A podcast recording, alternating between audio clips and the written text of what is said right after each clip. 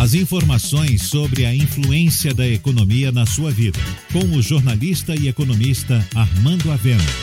Falando de economia.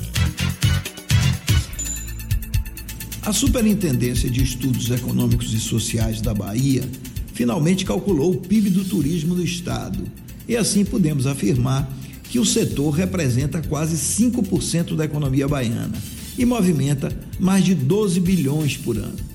A produção turística na Bahia está dividida em quatro atividades: alojamento e alimentação, que representa 46% do setor, transportes, que participa com 35%, atividades de profissionais, com quase 15%, e o restante, entretenimento, arte, cultura e comunicação.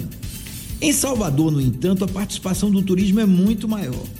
A chamada região turística Bahia de Todos os Santos, por exemplo, representa cerca de 50% de todo o turismo realizado na Bahia. Vindo a seguir, a Costa dos Coqueiros, o chamado Litoral Norte, com quase 10%, os Caminhos do Sertão, com quase 7%, e a Costa do Descobrimento, onde está Porto Seguro, também com 7%. Ora, esses números mostram a importância do turismo que foi de longe o setor mais afetado pela pandemia.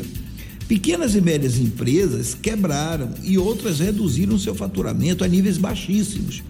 Mas, mostrando que a resiliência das empresas baianas é grande, bastou que o isolamento social fosse flexibilizado e as empresas recuperaram grande parte do dinamismo.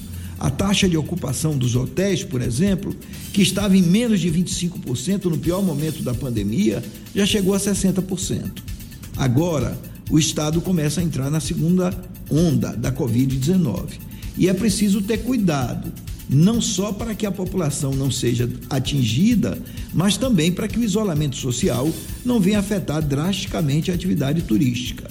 A saúde é sempre o mais importante mas é preciso manter funcionando aquelas atividades que estão cumprindo rigidamente os protocolos sanitários e que não geram aglomerações.